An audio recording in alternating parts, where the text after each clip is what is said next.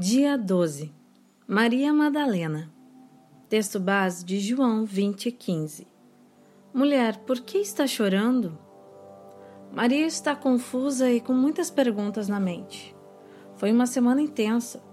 Entrada em Jerusalém, ceia, prisão, a acusação, o grito do povo pedindo a morte de Jesus, a condenação e crucificação.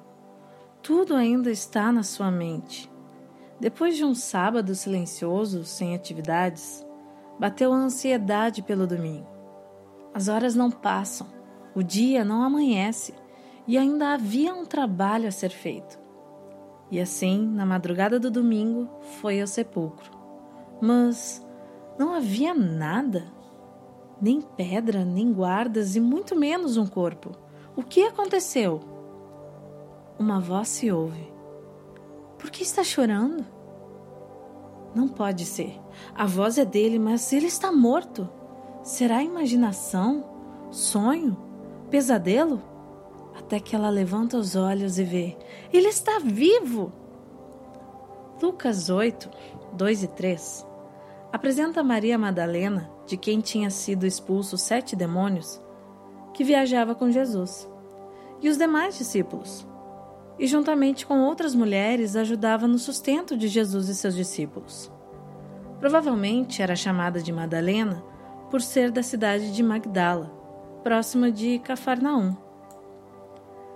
Ela não esteve com Jesus só nos momentos de glória, nos milagres, mas também teve coragem de permanecer fiel na crucificação e morte. E mesmo quando parecia não haver mais esperança, ela estava lá fiel e dedicada ao Senhor. Foi uma das primeiras pessoas a ver Jesus ressurreto e recebeu a missão de anunciar a ressurreição aos discípulos. Talvez você não saiba, mas naqueles tempos, a palavra de uma mulher não tinha crédito, tanto que elas nem podiam ser contadas como testemunhas em um tribunal. Que privilégio poder ver o Senhor vivo!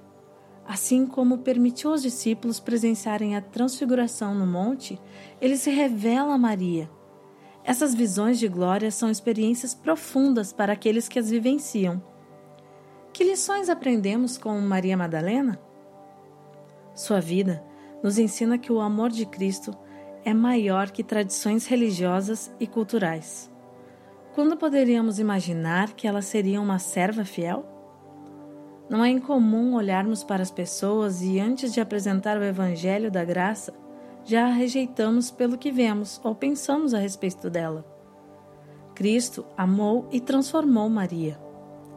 Aprendemos que aquele que é alcançado pelo perdão de Cristo demonstra esse fato pelo envolvimento e serviço nas coisas do reino e deve fazer isso com fidelidade.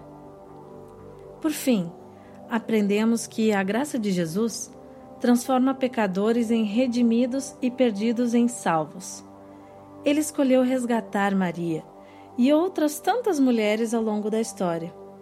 Isso também inclui você hoje. Não se trata de quem fomos ou do que fomos, mas do que seu amor pode fazer em nossa vida e de como ele nos torna servos da graça eterna. Não tem que ser assim. Maria não precisava ser a mulher longe de Deus e serva de demônios. Você não precisa se isolar e viver longe do Salvador. Há graça e perdão para Marias, como para você. Você tem convicção de que já foi perdoada? Sua vida reflete o amor de Cristo? Como então você o serve? Sirva ao Senhor com todo o coração e em fidelidade em todas as circunstâncias. Manuela Belan